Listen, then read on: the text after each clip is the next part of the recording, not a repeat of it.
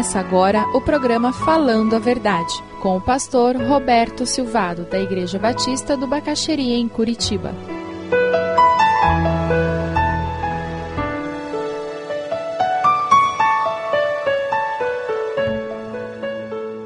Existe morte após a vida.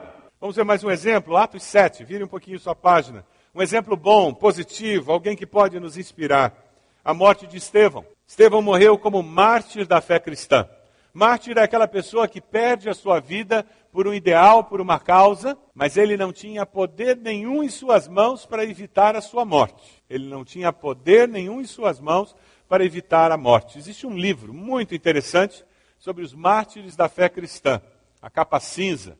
É um livro que vale a pena gastar algum tempo lendo, vendo as histórias dos mártires da fé cristã. Atos 7, versículo 54 Ouvindo isso, ficaram furiosos e rangeram os dentes contra ele. Mas Estevão, cheio, cheio do Espírito Santo, levantou os olhos para o céu, viu a glória de Deus e Jesus em pé à direita de Deus e disse: Vejo os céus abertos e o filho do homem em pé à direita de Deus. Mas eles taparam os ouvidos e, dando fortes gritos, lançaram-se todos juntos contra ele, arrastaram-no para fora da cidade e começaram a apedrejá-lo. As testemunhas deixaram seus mantos aos pés de um jovem chamado Saulo enquanto apedrejavam, Estevão, este orava: Senhor Jesus, receba o meu espírito. Enquanto ele era apedrejado, e não era pedrinha pequena, não, pedra grande, e não era no corpo que eles miravam, era na cabeça, para matar o mais rápido possível. E enquanto ele era apedrejado, ele dizia: Senhor, recebe o meu espírito. Versículo 60.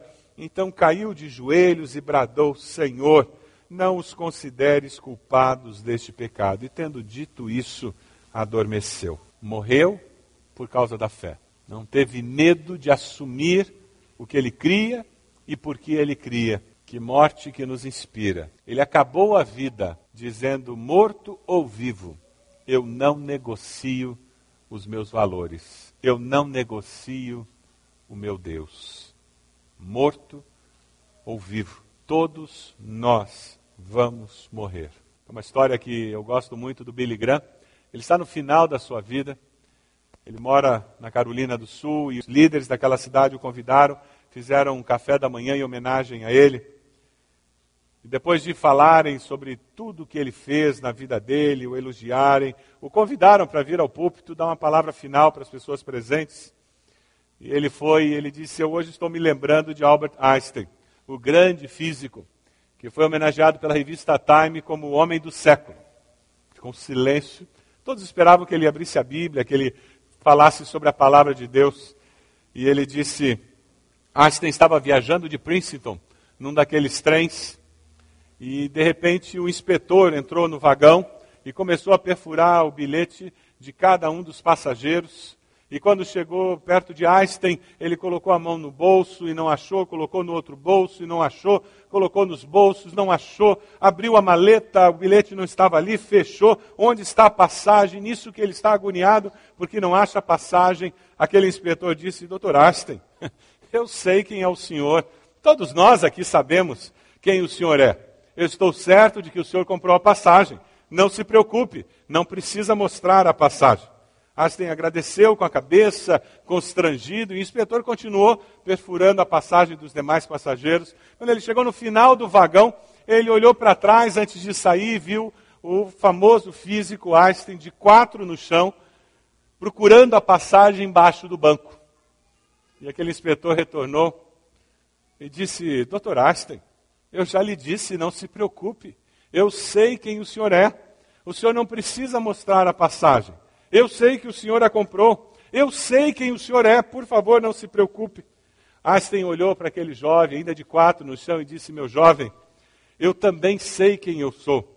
O que eu não sei é para onde estou indo. Ele precisava daquela passagem, porque ele não lembrava qual era o seu destino naquela viagem. Depois que todos riram, Billy Graham continuou dizendo: Vocês estão vendo esse terno que eu estou usando?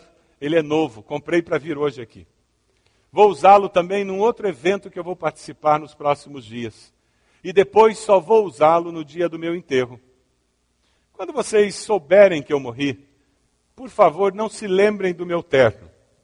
Eu quero que vocês se lembrem que eu sei quem eu sou e também sei para onde eu vou. Jesus morreu para que eu e você pudéssemos ter essa certeza. Jesus morreu para que eu e você pudéssemos ter essa certeza. Amém? Veja essa frase maravilhosa que eu encontrei num dos comentaristas. Deus não permita nunca que sejamos tão instruídos, se sejamos tão maduros, que sejamos tão religiosos, que possamos ver a sua paixão sem lágrimas nos olhos. Jesus morreu para que eu e você pudéssemos ter essa certeza. Abra sua Bíblia em Mateus 27. Jesus morreu e morreu para dar vida, vida e vida eterna. O Cristo que nasceu, viveu 33 anos, morreu. Como todo ser humano que chega na face da terra, existe um período de vida e existe um momento de morte. Mateus 27, 45, nós lemos assim: e houve trevas sobre toda a terra, do meio-dia às três horas da tarde. Por volta das três horas da tarde, Jesus bradou em alta voz: Eloi, Eloi, lama sabachthani, que significa: Meu Deus, meu Deus, por que me abandonaste? Quando alguns dos que estavam ali ouviram isso, disseram: Ele está chamando Elias. Imediatamente um deles correu em busca de uma esponja, embebeu-a em vinagre colocou-a na ponta de uma vara e deu a Jesus para beber. Mas os outros disseram: Deixem-no, vejamos se Elias vem salvá-lo. Depois de ter bradado novamente em alta voz, Jesus entregou o Espírito. Naquele momento, o véu do santuário rasgou-se em duas partes, de alto a baixo.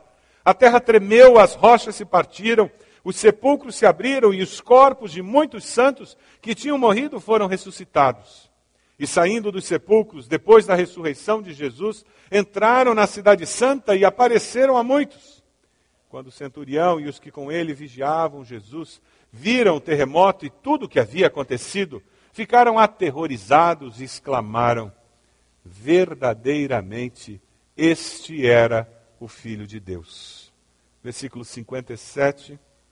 Ao cair da tarde, chegou um homem rico de Arimateia chamado José que se tornara discípulo de Jesus. Dirigindo-se a Pilatos, pediu o corpo de Jesus e Pilatos ordenou que ele fosse entregue. José tomou o corpo, envolveu-o num lençol limpo de linho e o colocou num sepulcro novo que ele havia mandado cavar na rocha. E fazendo rolar uma grande pedra sobre a entrada do sepulcro, retirou-se.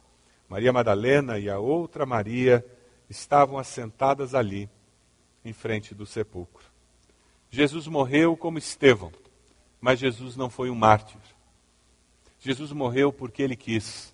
Ele tinha poder, ele tinha condições de não ser pregado na cruz. Ele tinha poder e tinha condições para descer da cruz. Mas ele fez isso por livre e espontânea vontade. Tem uma frase muito bonita de Charles Foucault que nos ajuda a pensar nessa realidade. Não por suas palavras, nem por suas obras, nem sequer por seus milagres, mas por sua cruz, é que nós somos libertos, redimidos, salvos. A única estratégia que Deus escolheu usar foi a cruz. É por isso que Jesus é o caminho, a verdade e a vida. Ninguém vai a Deus senão por Ele.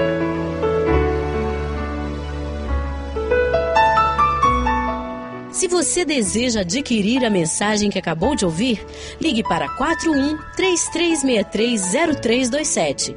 Mencione o título ou o dia da mensagem e envie um e-mail para vida@ibb.org.br.